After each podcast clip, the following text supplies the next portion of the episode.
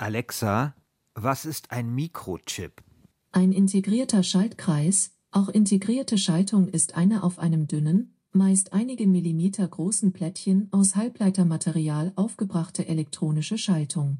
Alexa, wie wichtig sind Mikrochips für unsere Zivilisation? Ich bin mir leider nicht sicher. Ja, Alexa weiß eine ganze Menge, aber doch nicht alles. Aber über Halbleiter und über Mikrochips weiß sie mehr, als ich vor dieser Sendung wusste oder bevor wir sie vorbereitet haben, weil ich fand es sehr erstaunlich. Ich benutze wahrscheinlich am Tag oder eigentlich vermutlich sogar in der Minute oder in der Sekunde vielleicht sogar diverse Mikrochips oder Halbleiter, schon allein wenn ich auf mein Handy schaue. Aber so richtig, bevor wir diese Sendung recherchiert haben, diese Umbruchserie, muss ich sagen, wusste ich nicht genau, wie das funktioniert. Und ich fand das schon sehr interessant, wie wenig man vielleicht doch auch weiß über die technischen Grundlagen und die physikalischen Grundlagen der Geräte, die wir jeden Tag verwenden. Heute klären wir also die Bedeutung von Mikrochips für unsere digitale Gesellschaft. Mikrochips stecken mittlerweile nicht nur in jedem Computer, Smartphone oder in jedem Tablet, sondern auch in Waschmaschinen, in elektronischen Zahnbürsten und sogar in modernen Glühbirnen. Ohne Chips geht eigentlich gar nichts mehr, deswegen erklären wir euch da draußen, was Mikrochips eigentlich sind und wir räumen ein wenig auf mit den Begriffen, die in dem Zusammenhang auch immer wieder genannt werden, die aber kaum jemand klar definieren kann. Und zuerst schauen wir ein wenig zurück zu den Anfängen. In der deutschen Mikrochip-Produktion spielt interessanterweise der Inhalt einer kleinen Streichholzschachtel eine große Rolle, Christian. Ja, das ist eine Geschichte, die 1952 begonnen hat. Das war noch die Zeit, in der Radiogeräte noch mit Röhren funktioniert haben. That was an editorial reflecting the views of the United States government. This is the voice of America, Washington, D.C., signing. Ja, die Radios hatten die Größe von wuchtigen Möbelstücken und füllten einen guten Teil der Wohnzimmer aus. Unter anderem in den USA machte man sich damals schon intensiv Gedanken darüber, wie man elektronische Bauteile verkleinern, miniaturisieren konnte. Besonders weit war man damit Anfang der 50er Jahre bei den amerikanischen Bell Labs. Das war die Forschungsabteilung der US-Telefongesellschaft AT&T. Und was auch noch interessant ist, in den USA verfolgte man damals eine weit offenere Wirtschafts- und Wissenschaftspolitik als heute vielleicht. Der Staat förderte die Forschung nur unter der Bedingung, dass die Ergebnisse auch an ausgewählte andere westliche Unternehmen weitergereicht wurden. Das führte dann wiederum dazu, dass ein paar Siemens-Mitarbeiter in die USA fahren und sich den Stand der Technik dort anschauen durften. Und jetzt kommen wir wieder zur Streichholzschachtel, lieber Christian. Die liegt nämlich im Deutschen Museum in München in einer Vitrine und die Kuratorin für Elektronik und Nachrichtentechnik im Deutschen Museum, das ist Luise Allendorf, die kennt die ganze Geschichte. Und so war es, dass dass vier Siemens-Wissenschaftler und Ingenieure, also Siemens und Halske damals, 1952 zu einem Symposium in die USA zu den Bell Labs eingeladen wurden, die gegen 25.000 US-Dollar, das war damals ein stolzer Preis, an diesem Symposium teilnehmen durften. Sie sind auch mit, dort mit einem Art Kochbuch ausgestattet worden, in dem alle notwendigen Informationen, Konstruktionszeichnungen und die Forschungsergebnisse niedergelegt waren und auch ein paar herstellbare, funktionierende Transistoren mitgebracht haben. Und die Nummer 9 liegt hier. Und interessanterweise wurde diese Nummer 9 2006 erst bei einem im Ruhestand gegangenen Siemens-Ingenieur wieder entdeckt, der sie bei sich zu Hause aufgehoben hatte, in einer Streichholzschachtel, die auch hier nebendran liegt. Und darin befand sich ein Zettel. Hiermit übersende ich Ihnen, wie vereinbart, den Bell-Transistor 1768 mit der Nummer 9 zu Ihrer weiteren Verfügung. Das ist doch so eine richtig schöne Museumsgeschichte, oder? Also ja. irgendwie so ein Exponat, mega wichtig, in diesem Fall eben ein Transistor, der jahrzehntelang auf einem Speicher lagert, in einer Streichholzschachtel von einem ehemaligen Siemens-Mitarbeiter. Verstaubt natürlich, dann irgendwann wird diese Streichholzschachtel entdeckt und dem Deutschen Museum übergeben. Welche Bedeutung diese Streichholzschachtel bzw. dieser Inhalt hatte, wird klar, wenn man weiß, dass 1953 in München in der Balanstraße das erste Halbleiterwerk von Siemens und Halske gebaut wurde. Das war eigentlich der Grundstein für die Chipfertigung in Deutschland.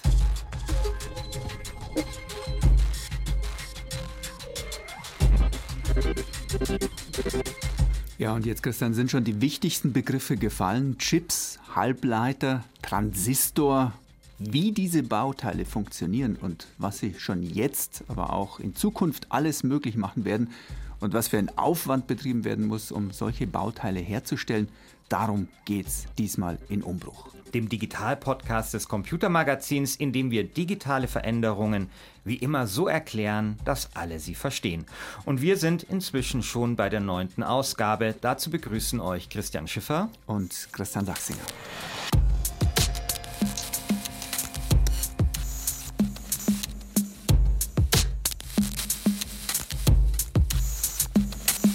Also, kleine didaktische Lernübung. Was sind Halbleiter und was sind Transistoren, lieber Christian? Ja, das sind Kapitel, bei denen viele Schüler im Physikunterricht gerne aussteigen, weil man es wirklich sich nicht so leicht vorstellen kann. Wir beschränken uns jetzt hier mal auf die wesentlichen Funktionsweisen, um zu kapieren, warum das für Computer so wichtig ist. Und uns hilft dabei auch gleich noch einmal Luise Allendorf vom Deutschen Museum. Erstmal, Halbleiter, das sind bestimmte Elemente, die die Eigenschaft haben, Strom mal zu leiten, zum Beispiel wenn es warm ist und dann wieder nicht zu leiten, wenn es außen herum kalt wird. Silizium ist ein solcher Halbleiter und genau deshalb wird Silizium auch bei Mikrochips verwendet. Manche Halbleiter kann man mit anderen Elementen kombinieren. Das nennt man in der Fachsprache dotieren. Mhm. Also man setzt ein anderes, einen anderen Stoff mit drauf und dann braucht es nur noch einen ganz kleinen Schub, damit diese Halbleiter kombiniert mit dem anderen Stoff anfangen zu leiten. Man kann das nutzen, um einen kleinen elektronischen Stromimpuls zu verstärken und das geht dann um das Hundertfache nach oben. Und für was brauche ich das dann? Also wenn man diese Halbleiter geschickt zusammenbaut, entsteht ein Bauteil, das sich Transistor nennt, haben wir vorher auch schon kurz gehört. Diese Transistoren haben drei Beine, also drei Kabel, die rausschauen. Wenn ich nun an zwei Kabel einen kleinen Strom anlege, kommt beim dritten Kabel ein viel stärkerer Strom raus. Luise Allendorf erklärt uns das jetzt anhand eines kleinen Experiments. Ich habe hier etwas vorbereitet. Das kann man natürlich nicht sehen, aber beschreiben kann ich das Ganze. Wir haben einen Transistor mit drei Beinen auf einer kleinen Platine. Also es schaut aus wie ein kleines Strichmännchen mit äh, oben einem, einer Art viereckigen Knopf dran. Ein Zentimeter hoch, vielleicht äh, ein halber Zentimeter breit und ein halber Zentimeter tief. Genau. Also wirklich mini. Genau. Wir haben noch ein Bauelement, das ist ein Summer, damit wir das über das Mikrofon hörbar machen können. Und wir haben obendrein naja, Energie muss ich ja doch irgendwie zuführen über eine Batterie. Und was ich jetzt hier zeigen möchte, ein kleiner Strom. Ich berühre zwei Elektroden, zwei Drähte, zwei Kabel. Ja. Zwei Kabel. Wenn ich diese berühre, fließt über meinen Körper ein ganz geringer Strom, denn meine Finger sind schlecht elektrisch leitend. Und dieser Ministrom bewirkt auf der zweiten Seite des Transistors einen großen Strom. Den brauche ich, um diesen kleinen Summer einzuschalten. Das probieren wir jetzt mal aus, ein, aus. Und Kleiner Strom rein, großer Strom, Strom, hinten raus. Genau. Was kann ich damit machen? Zwei. Außer piepsen. Dir reicht wieder das Piepsen nicht. mich hätte das ja schon beeindruckt. Aber trotzdem, okay, ich habe mich das auch gefragt, was kann ich damit machen, jetzt außer zu piepsen? Warte kurz, jetzt kommt's nämlich. Ich habe jetzt ein ausgeschaltet. Das bedeutet, ich habe einen für die Digitaltechnik notwendigen binären Zustand den kann ich nachvollziehen. In der Digitaltechnik ist man gewohnt, man kennt es, die zwei Zustände 0 und 1 beziehungsweise adäquat ein- und ausschalten. Ich kann durch ein relativ einfache Kniffe und einen zweiten Transistor das so beschalten, dass der Einzustand des Zoomers so lange bleibt, auch wenn ich die Drähte wieder loslasse. Das dass der auf Dauer dann anbleibt. Genau. Und der geht dann aus, wenn ich erneut antriggere. Und was habe ich dann damit erreicht? Dann habe ich doch eigentlich schon eine Speicherzelle eines Zustands erreicht. Okay, also man schafft elektronisch so etwas wie einen Schalter, der sich etwas merken kann. Und das ist ja wirklich interessant, weil äh, beim allerersten Computer, den Konrad Zuse noch vor dem Zweiten Weltkrieg gebaut hatte, da war das im Prinzip zwar genauso, aber da musste sich die Maschine die Zustände durch, also diese Nullen und Einsen quasi, noch merken und zwar durch mechanische Schalter. Genau, deshalb waren diese Rechner von Zuse noch Monster von Computern, große Schränke, weil eben für jede Mini-Information mussten reihenweise Schalter umgeklickt werden. Okay, also jetzt haben wir diese kleinen Bauteile, die Transistoren, mit denen sich Nullen und Einsen merken lassen, aber diese Dinger mit diesen drei Drähten, die passen zwar in äh, Streichholzschachteln, aber die sind ja alles andere als flach. Also wenn ich an Mikrochips denke, dann sind das eigentlich so mini kleine Plättchen, also so ein bisschen wie die SIM-Karte in meinem Handy. Ja, und das kann man sich jetzt auch im Deutschen Museum gut anschauen. Da ist so eine Art Urchip ausgestellt, einer der ersten Mikrochips überhaupt. Und damit man überhaupt etwas sieht, ist der 60-fach vergrößert. Mhm. Da kann man dann erkennen, dass es eben keine Kabel mehr gibt, die irgendwo wegstehen, sondern die Leiterbahnen sozusagen auf ein Plättchen alle in höchst komplizierter Weise draufgesetzt oder vielmehr drauf fotografiert worden sind. Also das war der erste große Schritt 1958, das Plattdrücken der ganzen Schaltungen, das nennt man dann integrierte Schaltung. Und dafür gab es übrigens auch den Physiknobelpreis für den US-Wissenschaftler Jack Kilby. Der wird deswegen oft auch als Urvater des Mikrochips bezeichnet. Ich habe letztens eines seiner letzten Interviews gefunden, das er gegeben hat. I thought that uh, if it could be made successfully, that it would have a big impact on electronics as we knew it. I had no idea of how much uh, a million to one cost reduction would expand the field of electronics. I don't think anybody did. Ja, also Jack Kilby sagt, dass er sich schon irgendwie dachte, dass diese neuen flachen Schaltungen einen gewissen Einfluss auf die Elektrotechnik haben würden, aber dass sie die ganze Elektronikbranche umwälzen würden, das hat er nicht geahnt und damit damals, glaube ich, sowieso kaum jemand.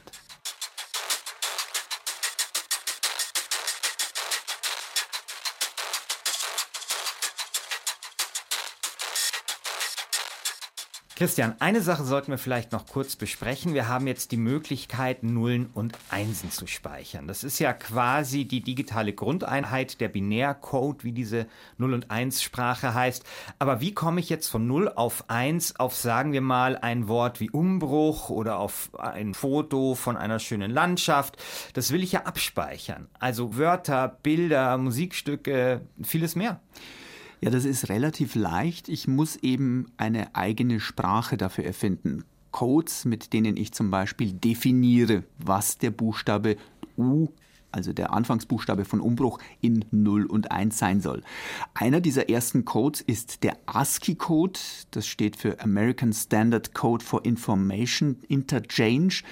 Und da hat man einfach gesagt, so, wir nehmen jetzt sieben Stellen. An jeder Stelle kann 0 oder 1 stehen. Damit bekommen wir 128 mögliche Kombinationen. Mhm. Das kann man ganz leicht, leicht ausrechnen. Du hast sieben Stellen, jede kann zwei Varianten annehmen. Das sind zwei hoch sieben und das ergibt eben 128. Ah, okay. Mathe. Und wenn wir jetzt Umbruch schreiben wollen, dann erst das U, das ist im ASCII-Code eben 1010101. Wenn man das M dann will, muss man 100 1101 nehmen und so weiter. Für den Umbruch habe ich dann halt eben für jeden Buchstaben so eine siebenstellige Zahlenkolonne. Und wie kann ich mit Nullen und Einsen ein Foto darstellen? Das ist ja noch viel, viel, viel mehr. Ja, das wird auch etwas komplizierter, aber dazu muss man wissen, dass unsere Rechner inzwischen mit 64-Bit-Systemen arbeiten. Also anstatt der sieben Stellen habe ich für jede Information jetzt 64 mal okay. 0 und 1 zur Verfügung und da gibt es jetzt fast unzählige Möglichkeiten, das zu kombinieren. Wenn man das ausrechnen will, muss man den Taschenrechner nehmen und 2 hoch 64 eintippen. Da kommt eine 19-stellige Zahl Aha. raus. Und da kann ich nun wirklich alles Mögliche definieren, ähm, auch kleinste Lichtpunkte in verschiedensten Farben. Also sagen wir, ähm, das ist natürlich jetzt sehr vereinfacht, aber wir haben ganz unten rechts im Foto einen sehr dunkelgrünen Bildpunkt und diese Farbe wird dann kodiert als 0, 1, 0, 0, 0, 0, 0, 0, 1, 1, 1, 1, 0, 1, 0, 1 und so weiter. Also 64 Stellen mhm. eben. Der Nachbarpunkt, der ist einen Tick heller, dann ändern sich für diese Farbe eben ein paar Nullen und Einsen und dann der nächste Nachbarpunkt mhm. und so weiter. Und damit kann ich dann auch ganz genau abspeichern, wie ein Foto an jedem Pixel, also an jedem Punkt wirklich aussieht.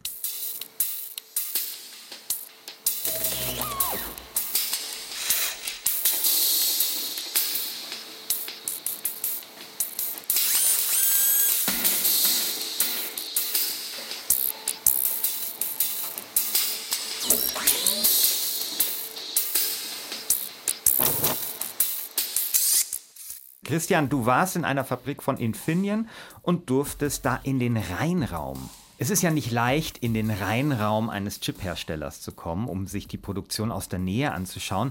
Dich hat man bei Infineon im österreichischen Villach aber reingelassen. Warum ist denn eine solche Fabrik derart abgeschottet? Das liegt daran, dass diese Chips im Laufe der Jahrzehnte immer kleiner und filigraner geworden sind. Inzwischen sind die Leiterbahnen nur noch einige Nanometer groß. Dagegen sieht ein menschliches Haar wie ein fetter Balken aus.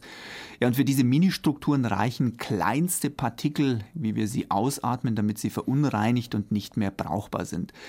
Bevor ich in die Fabrik durfte, musste ich deshalb auch erst einmal eine ziemliche Prozedur über mich ergehen lassen. Ich musste mich bis auf die Unterhose ausziehen, dann gab es ein frisch gewaschenes T-Shirt und eine Jogginghose von Infineon.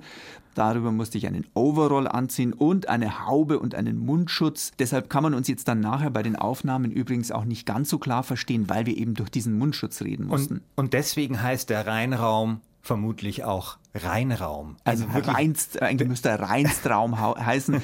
Wir sahen da wirklich aus wie Chirurgen im Operationssaal und die Fremdpartikel, die dort durch die Luft schwirren, sind angeblich auch noch viel, viel weniger. Also der Raum ist wirklich noch viel, viel reiner als ein OP im Krankenhaus. Okay. Mich haben vor allem zwei Personen durch das Werk geführt, die wir jetzt dann immer wieder im Wechsel hören werden. Das eine war Bernd Steiner, der Produktionsleiter in Villach und damit der Chef von gut 2000 Mitarbeitern dort. Und der zweite, das war Andreas Urschitz, einer der obersten Manager von Infineon und ein Technikbegeisterter, der sehr gut erklären kann. Also erst einmal, es geht los durch eine Schleuse. Jetzt darf ich rein, oder? Ja. So, ich bin jetzt in der Schleuse. Der Wind kommt von oben, wird abgeblasen Also Luft kam von oben, damit wirklich alle Partikel von mir heruntergeblasen wurden. Drinnen sind dann alle Mitarbeiter so äh, ausgestattet wie wir, eben mit Atemschutzmasken und Kitteln. Raucher werden übrigens bei den Chip-Herstellern höchst ungern eingestellt, mhm. weil deren Atem eben oft durch Tabakspuren mhm. verunreinigt ist, wenn man mhm. so möchte, und besonders gefährlich für die Chips ist. Von den Mikrochips selbst sieht man jetzt in den Gängen in der Fabrik dann erst einmal wenig. Was man erkennen kann, sind Plastikboxen, in denen runde Scheiben drinnen sind. Die haben einen Durchmesser entweder von 20 oder von 30 Zentimeter. Das sind Siliziumscheiben. Wir erinnern uns, Christian, Silizium ist ein Halbleiter. Ja. Und auf diese Scheiben werden nun die Chips draufgebaut. Nicht einer, sondern auf so einer Scheibe passen dann ein paar hundert Chips drauf und die werden auch alle gleichzeitig hergestellt. Es gibt viele verschiedene Arbeitsschritte. Einmal werden Schichten aufgezogen, die man dann ähnlich wie bei der Fotoentwicklung an manchen Stellen oxidieren lässt. Dadurch ergeben sich eben diese kleinsten mhm. Leiterbahnen. An manchen Stellen wird wieder etwas herausgeätzt, dann wird geschliffen und besonders interessant fand ich einen Arbeitsgang, der bei einer riesigen Maschine stattfindet. Sie können den, den Teilhemmbeschleuniger entzehren.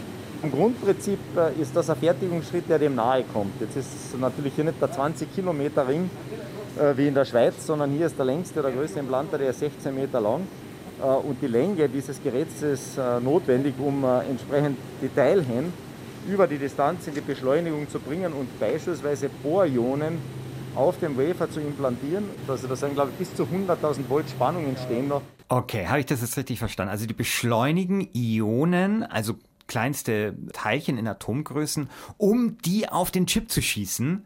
Und äh, im, im CERN, also das ist ja dieses große Forschungszentrum in der Schweiz, da erreichen ja die Forscher mit ihren Teilchenbeschleuniger fast Lichtgeschwindigkeit, ne? Ja, ganz so schnell wird es im Chipwerk bei Infineon nicht, weil nur 16 Meter zum Beschleunigen zur Verfügung stehen. Aber ja, du hast recht, mit den Ionen wird eben ein unvorstellbar kleines mhm. Loch oder eine Leiterverbindung in den Chip gebohrt oder eben geschossen. Das trifft es wirklich mhm. besser. Ja, und das zeigt schon, wie komplex diese Technik bei der Chipproduktion ja. ist. Insgesamt durchläuft so ein Wafer dann bis zu 500 Arbeitsschritte, bis der Mikrochip fertig ist. Das dauert ein paar Wochen, bis es soweit ist. Und was dann herauskommt, das ist wirklich beeindruckend und auch verwirrend zugleich. Noch mal eine kurze Zwischenfrage. Also dieser hm. Teilchenbeschleuniger, also dieses, äh, wie, wie, kann man sich das vorstellen? Ist es, ein, ist es ein 16 Meter langes Rohr? Von außen sieht es aus wie eine überdimensionale Maschine, also tatsächlich 16 Meter und aber dann noch zwei, drei Meter breit und äh, nach, vom Boden nach oben geht es ungefähr zwei Meter. Also wie so ein langgestrecktes U-Boot. Ja, wie, so wie, ein, wie ein umgekippter übergroßer Kühlschrank. Okay, und sieht man da irgendwas von außen, also äh, von diesem, äh, also dass diese Chips da beschossen werden mit Ionen, klingt da irgendwas, sieht man da von irgendwas, fallen da auf der anderen Seite nee. einfach Chips beschossen, Chips runter oder wie, wie, wie, wie sieht das Stellst du das vor wie auf dem Oktoberfest beim, beim, ja, beim Zielschießen? Ja, so, so ungefähr, nur halt ein bisschen mit mehr Hightech. nee, man sieht da von außen tatsächlich gar nichts. Das ist eine stark isolierte Maschine und ähm, auch von den Geräuschen her ist wenig zu hören. Okay. Insgesamt durchläuft so ein Wafer bis zu 500 Arbeitsschritte, bis die Mikrochips fertig mhm. sind. Das dauert dann ein paar Wochen, bis es soweit ist. Und was dann am Ende herauskommt, ist wirklich beeindruckend, aber auch verwirrend. Im Infineon-Werk äh, steht ein Mikroskop, an das durfte ich mich setzen und konnte mir da mal genau anschauen, wie ein solcher Chip denn aus der Nähe aussieht. Oh wow, das ist ja da sind, also zwischendrin sind so Module, wo äh, die Struktur ein bisschen gröber ist und dann, geht's, dann wird es aber noch, noch viel detaillierter und viel also kleinteiliger. Ganz genau. genau. Aber das ist ja vollkommen unübersichtlich. Auf diesem kleinen Chip, da sind ja hunderte oder tausende kleine Bahnen oder Punkte oder was auch immer. Das ist richtig und deswegen ist ja das Beherrschen von so einem Fertigungsprozessen und dann auch Kontrollschritten wirklich eine Kunst. Also man hört ja wirklich förmlich, wie du beeindruckt bist. Also ich, war, das, das ich war wirklich vollkommen ähm, ja, geflasht. Es sieht aus wie eine Kleinstadt. Das sind Gebäude, die nach oben wachsen und im Übrigen wird dieser Chip auch auf verschiedenen Etagen gebaut. Mhm. Also bei Infineon spricht man dann davon im Prinzip Hochhäusern, die da gebaut werden, siebenstöckige Häuser und auf jeder Etage kommen andere Rohre aus der Wand heraus, gehen wieder in eine äh, Decke und verschwinden nach unten mhm. oder nach oben. Also es ist eine eigene kleine Welt. Wahnsinn. Und äh, wahrscheinlich je nachdem, wie diese Leiterbahn und diese Mini-Komponenten gebaut werden, kann der Chip vermutlich dann einfach andere Aufgaben ausführen. Genau. Und jetzt wird es wieder ein bisschen griffiger. Jetzt geht es nämlich darum, was diese Chips alles können.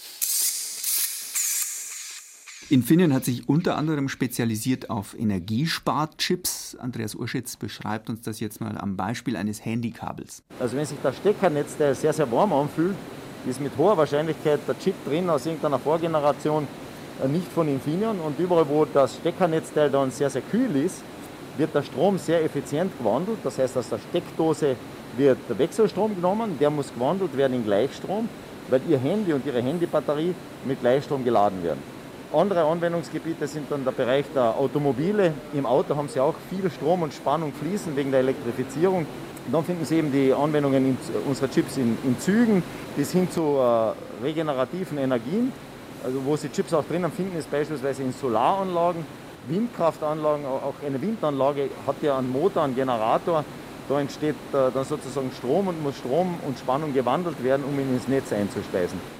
Und man kann sich vorstellen, jetzt mit der Elektrifizierung, mit den vielen E-Autos, E-Bikes und dergleichen sind gerade solche Energiesparchips natürlich besonders mhm. gefragt. Mhm. Und da setzt Infineon große Hoffnungen auf diese Entwicklung, auf diesen Trend. Um Kosten zu sparen, versucht man in Villach übrigens möglichst viele Arbeitsschritte auch zu automatisieren und deshalb werden zum Beispiel die Wafer in Plastikboxen geschichtet. Das hatten wir am Anfang schon. Und die hängen aber wiederum an kleinen Wägelchen, die an Schienen hängen hm. und von einer Maschine so zur nächsten fahren. Also diese Wägelchen, die, sind jetzt, die holen sich jetzt dann Material und da sieht man, der hat schon Material mit, 300 mm Wafer. Da dann Food mit, den stellt er jetzt dann dahin, wo er hingehört. Das muss man schauen, es geht relativ schnell, wie der das runterfährt. Aufpassen, jetzt wird er releasen und dann zack, ja. Jetzt hat er das gebracht, können wir auch runtergehen, ist kein Problem. Dann am Seil lässt er das runter. Zack, und schon ist er wieder weg. Ja, jetzt, jetzt holt er Vorderbuchs. Ja, und?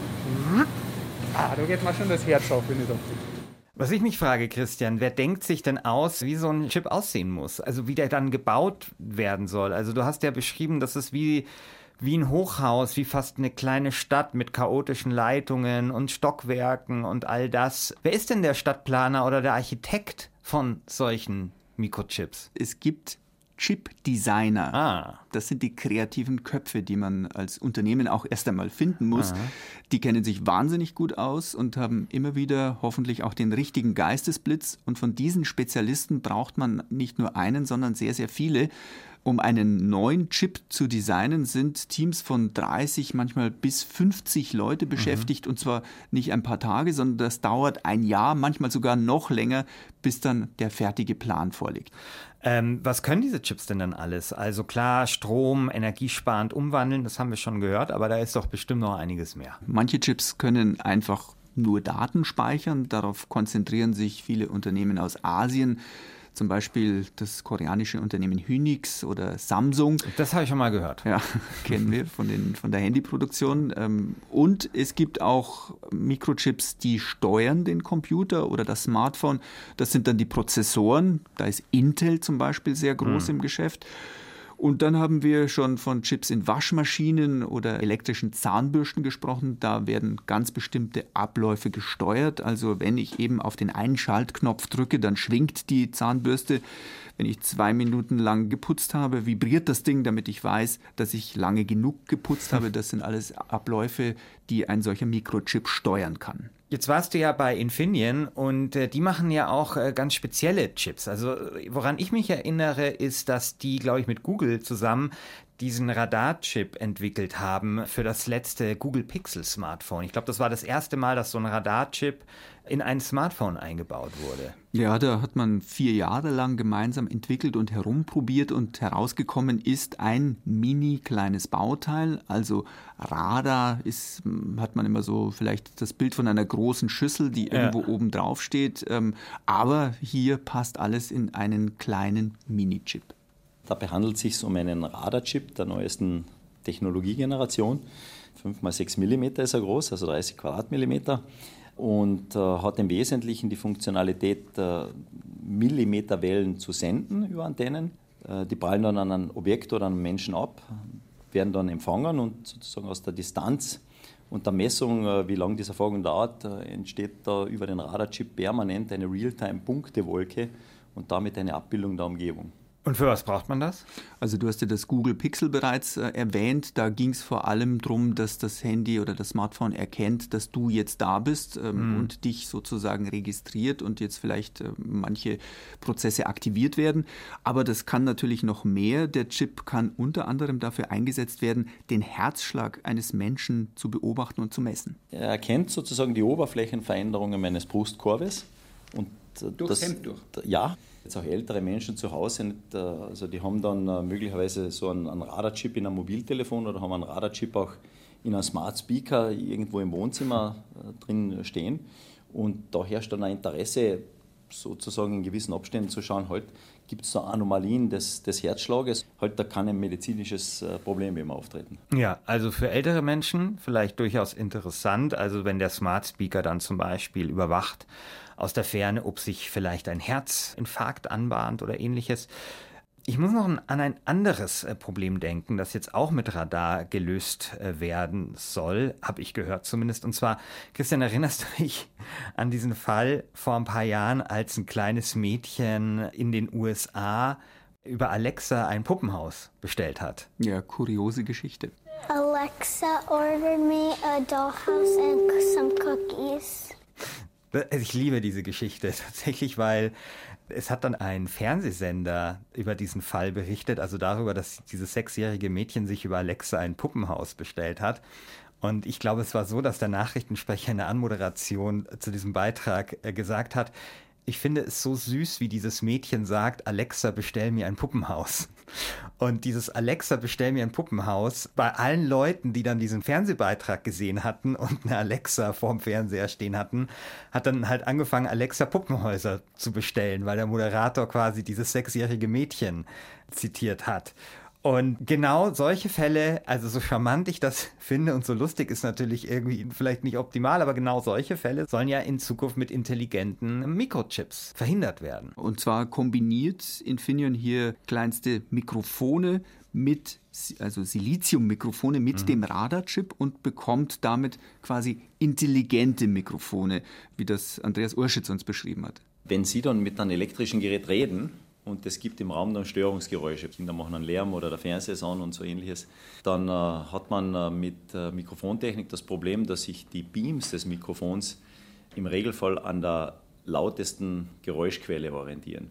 Das heißt, also, sobald Sie in Interaktion treten und ein elektrisches Gerät mit Stimme fernsteuern, besteht die Tendenz, dass es sie verliert, weil es die Beams auf eine lautere oder andere Quelle hinrichtet. Wenn man jetzt aber das Mikrofon mit dem Radarchip verkoppelt, dann kann man äh, den Radarchip dazu verwenden, dass er Ihnen folgt und dem Mikrofon immer sagt, hallo, da drüben ist der Mensch, der redet, der bewegt sich, geh ihm nach.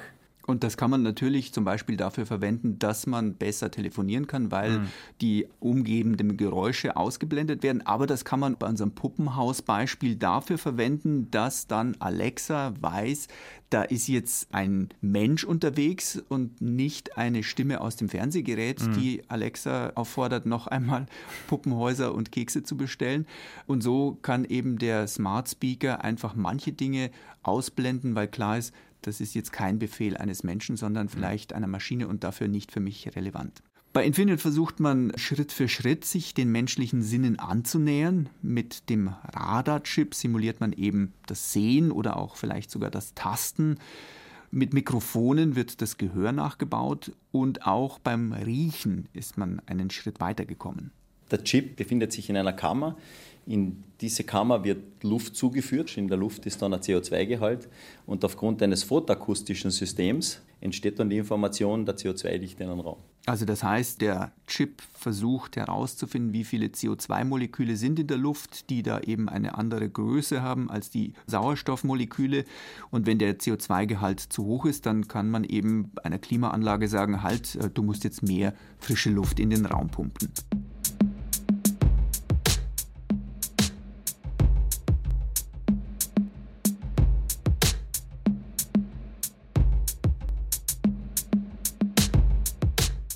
Chips können also immer mehr und werden deshalb auch in immer mehr Gegenstände eingebaut. In einem normalen Smartphone stecken übrigens schon bis zu 100 verschiedene Chips, um Sprache zu verarbeiten, um hm. GPS-Navi-Signale zu empfangen, um das Handy sich registrieren zu lassen, wenn es sich anmeldet im Mobilfunknetz, um zu sehen, wann es gekippt wird und der Bildschirm gedreht werden soll und um eben Mikrofone und Kameras und ähnliches zu steuern.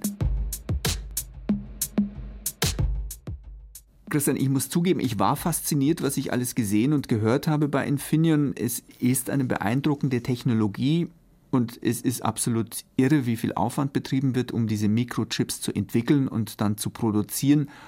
Aber man läuft natürlich auch Gefahr, dass man der Technologie alles zutraut und dass sie vielleicht irgendwann alle unsere Probleme lösen wird. Also mir wird es ja schon reichen, wenn die Technologie dazu führt, dass nicht versehentlich Puppenhäuser über Amazon bestellt werden. Sehr bescheiden. Hm, Christian Schiffer zum Schluss unseres Umbruchs. Neunte Ausgabe war das. Umbruch ist der Digital-Podcast des B5 Computer Magazins. Zu finden sind wir überall da, wo es Podcasts gibt oder auch einfach in jeder Suchmaschine nur Umbruch und Computermagazin eingeben. Dann findet ihr uns schon. Wenn euch die Folge gefallen hat, dann abonniert uns und empfehlt uns gerne weiter.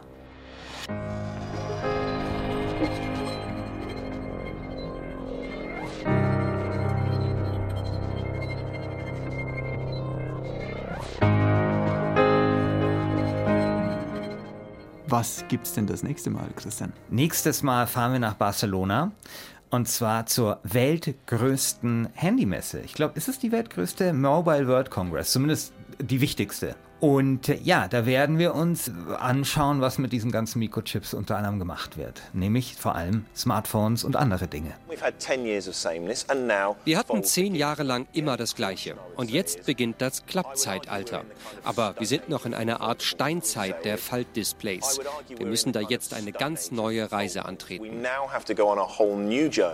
Ja, das war 2019, letztes Jahr. Da hatte Samsung sein erstes faltbares Smartphone vorgestellt. Vielleicht geht ja diese Geschichte dieses Jahr weiter und es gibt noch ganz andere Neuerungen bei Smartphones und rund um Mobilfunk. Genau, wir werden euch darüber berichten. Bis dahin, euer Christian Schiffer und euer Christian Sachsinger.